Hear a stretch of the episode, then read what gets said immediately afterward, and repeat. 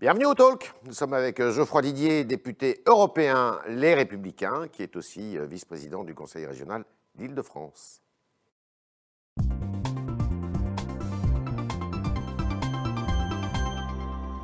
Bonjour Geoffroy Didier. Bonjour Yves Tréard. Alors, on parle beaucoup à droite de l'avenir euh, et de la présidentielle. Il y a un débat à l'intérieur du parti, des Républicains. Euh, comment, comment choisir ce candidat? Soit on le choisit parce qu'il y a une sélection naturelle qui s'opère, Ouais. ce qui n'est pas le cas aujourd'hui. Ouais. Personne ne s'impose naturellement. Soit on le fait, selon moi, par un processus démocratique. La démocratie, c'est pas un drame. Mhm. La démocratie, c'est une bonne nouvelle. Et je pense qu'en 2020, 2021 ou 2022, le fait que la droite s'adonne à un exercice de démocratie interne est une bonne chose. La droite doit apprendre, on l'appelle comme on veut. Je sais que le mot primaire vote, semble maudit à droite. Moi, ce que je propose plutôt, c'est un match amical. Ça existe en sport. Quoi je ne vois pas amical? Pourquoi. Bah, C'est-à-dire que c'est un mode de sélection parmi euh, des leaders potentiels de la droite et du centre Mhm. qui s'engagent solennellement à se mettre derrière celui ou celle qui gagnera, à respecter sa volonté, son projet et à additionner les sensibilités. C'est pas un drame la démocratie, On c'est une bonne nouvelle. euh, adhérent de LR pour participer à, ce, à cet Pas exercice forcément, parce que je pense que la droite n'a pas intérêt à se replier sur elle-même, mais plutôt à s'ouvrir pour susciter Mhm. l'adhésion. Et ce que je propose, c'est que après les élections régionales, nous fixions et nous mettions en œuvre un processus démocratique, un match amical, Mhm. où le fait d'être un militant adhérent à jour de cotisation fait qu'on est membre de droit Ouais. de ce match. Et le fait d'être un sympathisant, le fait par exemple de se préenregistrer à l'avance, d'accepter de recevoir des nouvelles des différents candidats, ce qui démontrera que l'on est effectivement un sympathisant de droite, puisse permettre aussi d'y participer. Alors, vous travaillez au Conseil régional, je l'ai dit, vous êtes vice-président du Conseil régional. Est-ce que vous êtes proche pour autant de Mme Valérie Pécresse, qui pourrait être une de ces candidates? Bien sûr que je suis proche de Valérie Vous la Pécresse soutenez? et surtout, je soutiens toute l'action qu'elle mène pour l'Île-de-France et je soutiens surtout le fait que ce qu'elle a commencé à faire en Île-de-France, elle le poursuive et elle l'amplifie. Parce qu'elle a commencé à réparer les fractures que nous avions euh, malheureusement, dont nous avions hérité après 17 ans de socialisme à la région Île-de-France, et tout ce qu'elle a mis en œuvre, le fait qu'elle ait cassé les ghettos urbains, je me suis, euh, je m'occupe du logement, logement. en Île-de-France, de la, de- de la rénovation urbaine, du logement social, tout ce qu'elle a fait en mettant en œuvre la charte de la laïcité pour s'assurer que toutes les associations qui reçoivent des subventions publiques respectent les principes de laïcité, ce qui nous semble élémentaire, mais ce qui est malheureusement redevenu un combat, tout cela, nous devrons le poursuivre. Alors, Pécresse, on parle de Xavier Bertrand, qui a d'ailleurs des sondages qui sont plutôt assez sympathiques pour lui, plutôt flatteurs. Euh, Retailleau, Bruno Retailleau, qui, qui des trois, par exemple, aurait plutôt votre sympathie? On est en- faveur On est en 2020 et vous savez que les favoris du moment ne sont pas forcément les gagnants à la fin. Mhm. Moi, ce que je souhaite, c'est que nous avancions étape après étape. Nous avons des échéances dans quelques mois, les élections départementales et régionales. Je m'engagerai à On fond parler. derrière Valérie Pécresse pour qu'elle continue son action réformatrice en Ile-de-France. Nous parlerons de la présidentielle ensuite. Et- en revanche, et- oui. ça ne nous interdit absolument pas d'imaginer dès maintenant un processus de sélection interne qui se mettra en œuvre après les Et élections pourquoi pas départementales et régionales. suivre Christian euh, Estrosi qui dit bah, il faut passer un pacte avec le président de la République et se mettre derrière lui, Ah non, pas du tout. sortant. Pas Vous êtes contre tout. ça Mais absolument contre. Et pourquoi? Parce que autant lorsqu'il s'agit de gérer la crise sanitaire, nous pouvons euh, mettre de côté nos réflexes partisans provisoirement, ne serait-ce que pour rechercher, dans un état d'urgence dans lequel celui que nous vivons, euh, l'intérêt général du pays. Mais lorsqu'arrive une élection présidentielle, lorsqu'il s'agit de faire partager aux Français une vision, un choix de société, eh bien, je ne me résous absolument pas à ce duel binaire qu'on tente de nous imposer entre Emmanuel Macron, c'est-à-dire la continuité, et Marine Le Pen, c'est-à-dire la brutalité. Marine Le Pen, est-ce que euh, tous les sondages le disent et Marine Le dit on, on se dirige vers un duel Le Pen-Macron Vous avez mal lu les sondages.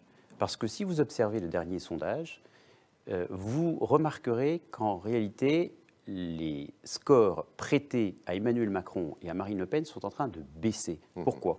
Parce que je pense qu'il est en train d'infuser dans l'esprit des Français une volonté d'avoir une véritable alternative à ce duel mortifère qui est celui de la continuité. C'est un danger. Madame Le Pen? Ah, je pense que les solutions socialistes qu'elle propose pour l'économie sont un danger public. Mmh. Je pense que euh, le caractère excluant de son discours, où en fait elle ne fait que souffler sur les braises, alors qu'il faut réconcilier les Français, alors qu'il faut apaiser et non attiser, oui, c'est un danger.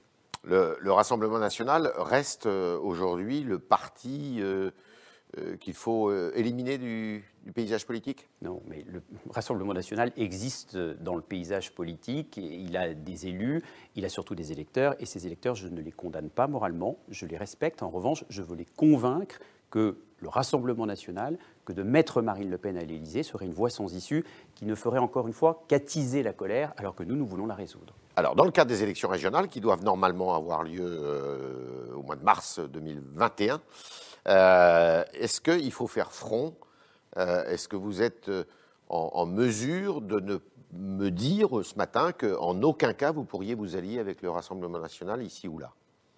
Bien sûr, mais il n'a jamais été question de s'allier avec. On l'a vu par le passé, hein, Non, mais nous sommes en 2020. 1998. Euh, Valérie Pécresse pour l'Île-de-France a toujours été d'une clarté, Clarté totale. Nous ne sommes jamais alliés avec le Rassemblement national en Île-de-France avec Valérie Pécresse. Il ne s'agit absolument pas de le faire. Mais pourquoi? Parce que nous avons un véritable projet euh, euh, alternatif à celui du Rassemblement national, dont d'ailleurs j'attends toujours la teneur s'agissant des élections régionales. Pourquoi? Parce que le Rassemblement national veut supprimer les régions.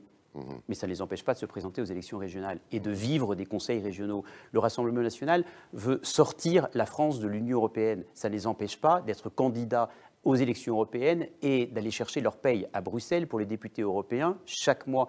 Donc euh, on n'est pas schizophrène, on n'est pas contradictoire, on n'est pas incohérent. Nous, nous avons un projet autour de ce que j'appelle une liste rassemblée avec Valérie Pécresse, qui ira bien au-delà des Républicains, du mouvement libre, de, de l'UDI ou peut-être même d'Agir, et qui surtout permettra d'amplifier l'action réformatrice qui a été menée. Ok. Euh, alors, ces élections régionales, euh, elles doivent avoir lieu, elles doivent se tenir en dépit de la crise sanitaire, c'est votre avis? Bien sûr. Et les élections départementales, il semblerait qu'il y ait quelques élus, notamment des élus de droite, qui euh, plaident pour qu'il y ait un report des élections départementales à cause de cette crise sanitaire. Vous On est, on dans un contexte difficile. Pour faire campagne, je le sais. J'étais hier à Neuilly-sur-Seine pour tracter les, les- les- les documents qui démontrent à quel point Valérie Pécresse s'est engagée et s'est battue pour le pouvoir d'achat des franciliens. Je vois bien que c'est difficile. Mais nous sommes aussi, malheureusement, dans un contexte sanitaire durable. Et donc, nous devons euh, euh, continuer à vivre le plus normalement possible. Et donc, il faut que la démocratie exerce ses droits le plus normalement possible, parce que euh, on- dans ces cas-là, bientôt, on nous expliquera aussi que l'élection présidentielle ne pourra pas avoir lieu en 2022. Je crois que euh, nous devons poursuivre ce processus démocratique et permettre aux Français, aux franciliens s'agissant de l'Île-de-France et dans toutes les autres régions et les départements, de s'exprimer librement et démocratiquement. Mais le, ce report des élections départementales, ça vous paraît souhaitable? Non Non. Non. Alors, il y a euh, cette crise sanitaire qui, euh, évidemment, occupe tous les esprits. Euh, le président de la République doit s'exprimer mercredi. Mhm. Qu'est-ce que vous attendez de sa parole, la parole présidentielle là? Je ne fais pas partie de ces sachants qui, toute la journée à la télévision, détricotent, dénigrent et critiquent la politique sanitaire du gouvernement. Pourquoi? Parce que vi- ce virus, nous ne l'avons pas choisi, nous ne l'avons pas vu venir, nous avons tous été stupéfaits. Et lorsque j'observe la manière dont les autres pays européens, je le dis en tant que député au Parlement européen, euh, tentent de gérer la crise, j'avance avec beaucoup d'humilité. Nous avons tous découvert à quel point la médecine n'était pas une science exacte. Il y a évidemment des choses qui ont été mal faites, nous le savons, mais nous en avons déjà Les masques, les suffisamment tests, parlé. les lits de réanimation? Et les tests, et les lits de réanimation, et le manque d'investissement dans les masques depuis plusieurs années. Mais j'irai au-delà, et je ferai partager une intuition euh, sociétale. Mhm. C'est que je pense que nous ne nous remettrions pas euh, de laisser mourir nos aînés dans les cours des hôpitaux. C'est-à-dire que euh, faut qu'il y ait une solidarité intergénérationnelle qui s'installe davantage. Mhm. Et je sais que ces temps sont difficiles. Ils sont difficiles aussi pour les jeunes qui ne peuvent pas vivre euh, librement comme nous l'avons fait lorsque nous avions leur âge. Mais je crois que la priorité absolue, c'est de protéger nos aînés et de protéger les plus fragiles. Alors, un point faible peut-être sur le gouvernement, la lutte contre l'insécurité, c'est quelque chose qui vous... Euh, vous Bah, trouvez que le- l'exécutif est euh, en Bah, position de faiblesse? Ce n'est pas un point faible, c'est une véritable carence, Ouais. c'est une faille incroyable. La faute à qui Nous avons aujourd'hui 100 policiers et gendarmes qui sont agressés chaque année, avec Mmh. une augmentation de 15% sur une seule année, avec euh, une prise de conscience très tardive, puisque nous avons perdu manifestement beaucoup de temps, notamment lorsque Christophe Castaner était euh, prétendument le premier flic de, de France. Et donc euh, aujourd'hui, qu'est-ce que j'attends? J'attends d'abord de la part du gouvernement des actes plus que des tweets. Il faut protéger nos policiers. C'est quand même une inversion des valeurs inadmissible de voir que ce sont les policiers qui sont en insécurité et non les délinquants et les criminels. Et ce qui s'est passé à Champigny-sur-Marne, ce ne sont pas des petits caïds, ce sont des criminels. Parce que lorsque vous lancez des tirs de mortier sur un commissariat ou des barres de fer dans une voiture de police, c'est pour tuer, c'est une tentative de meurtre. Comment Donc on il fait, faut alors? équiper davantage les policiers. Lorsque vous allez en Ile-de-France ou partout en France échanger avec les, policiers dans les commissariats ou les gendarmes dans les gendarmeries, ils vous expliquent qu'ils sont obligés de s'acheter eux-mêmes leur gilet pare-balles s'ils veulent un gilet pare-balles digne de ce nom. Qu'à la fin du mois, ils n'ont plus d'argent pour mettre de l'essence dans les voitures de police et de gendarmerie. Donc il faut mieux équiper les policiers et puis il faut que l'autorité judiciaire respecte scrupuleusement la loi, l'applique. Parce que nous avons chaque année 60 000 peines non exécutées, ça veut dire quoi? En fait, elles sont exécutées bien en retard. Parce que le temps que le le juge d'application des peines décide de l'aménagement des peines et décide finalement qu'une personne interpellée, coupable, condamnée n'aille pas en prison, comment voulez-vous, dans une société moderne comme la nôtre, qu'une personne coupable et interpellée se dise finalement je n'irai pas en prison, je n'ai même pas de sanction Mais alors, c'est plutôt bien d'augmenter euh, le budget de la justice, alors de 8%, comme l'a dit Oui, M. Castex. mais bien sûr. Mais nous sommes en 2021, puisque Mhm. ce sera le budget de 2021. Emmanuel Macron a été élu en 2017. Que de temps Perdu. perdu, et que de dégâts commis avec des policiers qui malheureusement se suicident. Vous le savez qu'il y a un suicide euh, tous les cinq jours dans la police, Mhm. et avec des centaines, des milliers d'agressions, et surtout une augmentation de l'intensité de la violence. Parce qu'aujourd'hui, ce sont des violences gratuites, ce sont des guet-apens commis contre les policiers, ce sont des tentatives de meurtre, et tout cela n'est pas acceptable, et je trouve qu'Emmanuel Macron et son gouvernement ont été bien faibles pendant trop d'années. C'était un bon choix de choisir euh, l'avocat euh, Dupont-Moretti pour occuper le ministre de la- ministère de la Justice? Moi, je ne fais pas de procès d'intention à qui que ce soit, ni de Gérald Darmanin, ni d'Éric Dupond-Moretti. Ce que j'attends désormais, ce sont des actes et surtout des résultats tangibles sur le terrain. Avouez quand même qu'il tarde à venir. On est avec euh, Geoffroy Lillier, député européen de- des, Républicains, vice-président du Conseil régional de l'Île-de-France. Et on continue avec les questions de Juliette Saint-Jean.